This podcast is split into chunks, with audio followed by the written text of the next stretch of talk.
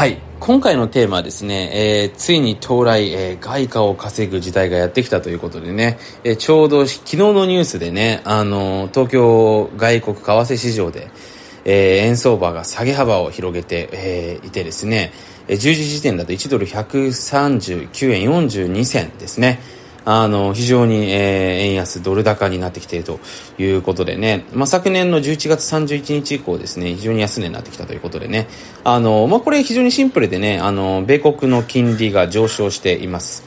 えー、なのでね、当然、まあ、多くの方が、えー、米ドルで持てた方が、えー、お金が増えるわけですね。あのー、で、しかも政策金利の方、これからね、6%超えるという話も出ておりますのでね、あの、そうすると米国債、10年債はですね、あの2%以上上昇するので、そうするとね、150円ぐらいは、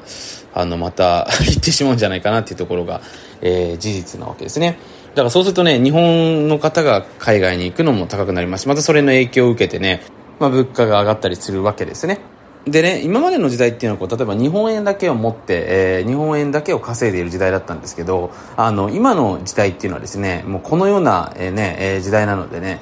外貨も、えー、持って外貨も稼ぐと。で当然日本円も持って日本円も稼ぐと。こういう時代にも突入してるわけですよね。でこれ僕がねこうやって話すといや川本さんだからできるんじゃないですかとかね。それは起業家とか経営者とかそういった方がやることなんじゃないですかっていう方もいると思うんですけどそうじゃなくてこれ海外に出ると結構当たり前なんですよ。例えばお隣の中国ね、えー、僕も友達たくさんいますけれども、えー、当然中国元、えー、持っている方もたくさんいます。稼いでる方もいます。その方は一方でえー、中国の経済だったりとか、まあ、中国っていうのはですね海外にお金を出させないような非常にですねこうリミテーションというかねあの厳しかったりもしますのであのなんていうのかな海外に出て要は中国以外の国に出てねこう不動産を持ったりね現地でビジネスをするっていうことじゃないと生きていけない時代なんですね。で結構ねそういった方って当たり前なんですよ。で韓国に関してもね今もう昔は7人に1人だったんですけどもうちょっと今多いかな。6. 点何人かに1人はもう海外に出ているというね。出稼ぎっていうのもありますし資産防衛として海外に出ていくっていうのが今当たり前の時代になってきてるわけなんですね。なのでねあのーまあ、これ聞いてくださってる方で今ねいろいろと多分、まあ、状況によってはそのそれどころじゃないですよっていうね今まだ自分のビジネスも今どうにかしないといけない状況なのでっていう方もいると思うんですけどもその後のねまず大事ステップとしてね、えー、外貨を稼いでいくっていうねところが非常に今ポイントになってくるのかなというところでね、えー、お話をしていけたらと思います。これからの予想に関してはちょっと僕はねあのこれ別に投資のアドバイスとかをするあの音声ではないのでね、えー、することはできないわけなんですけれどもおそらくね150円ぐらいまでまた僕が来るんじゃないかなというふうにね予想しております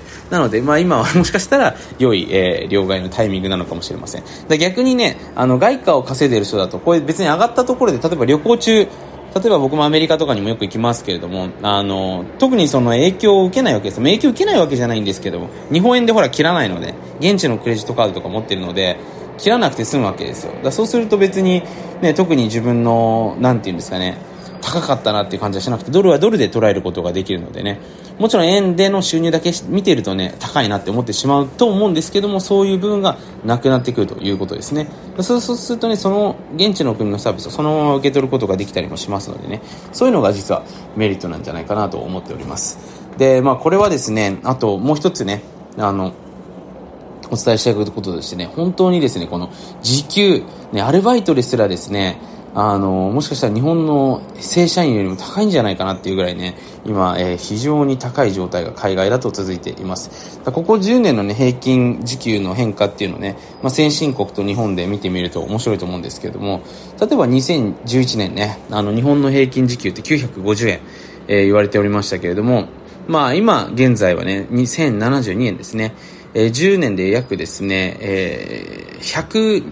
120円かな上がってます、10年で。で、片や一方で、えー、例えば、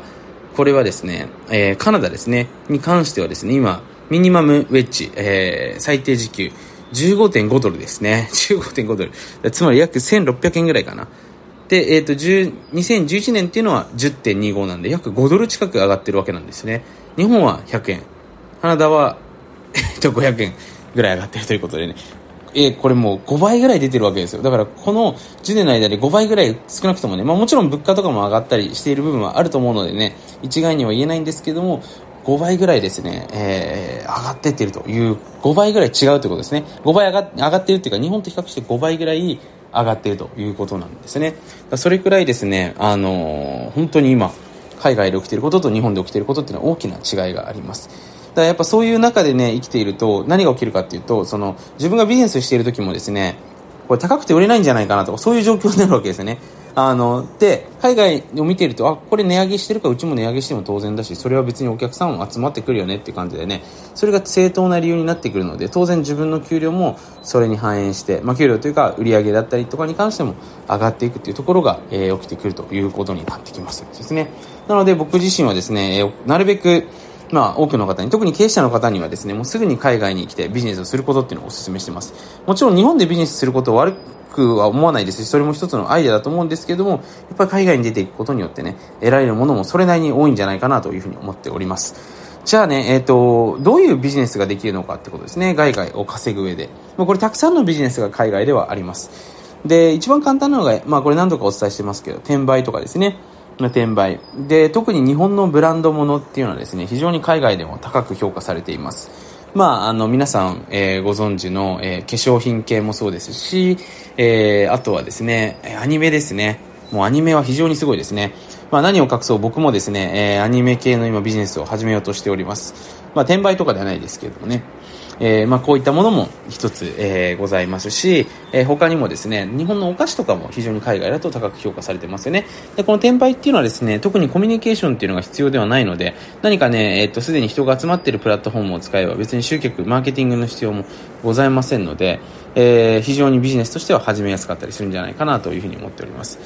はい。まあそういったものがまず一つ目ですね。で、続いて簡単なのはですね、まあ、あの、飲食店なんかがね、一番いいかなと思います。ただね、飲食店って言っても自分でそんな資本金とかね、あの、初期費用出せませんよっていう方もいると思うんですけれども、あの、海外でね、実は結構国によってはですね、あの、日本の、まあ、保健所とか、結構日本で飲食店やるって結構、まあ、大変っていうかその最初の手続きが結構いろいろ大変なんですけど僕もプロテイン屋さんとかやってたのでね、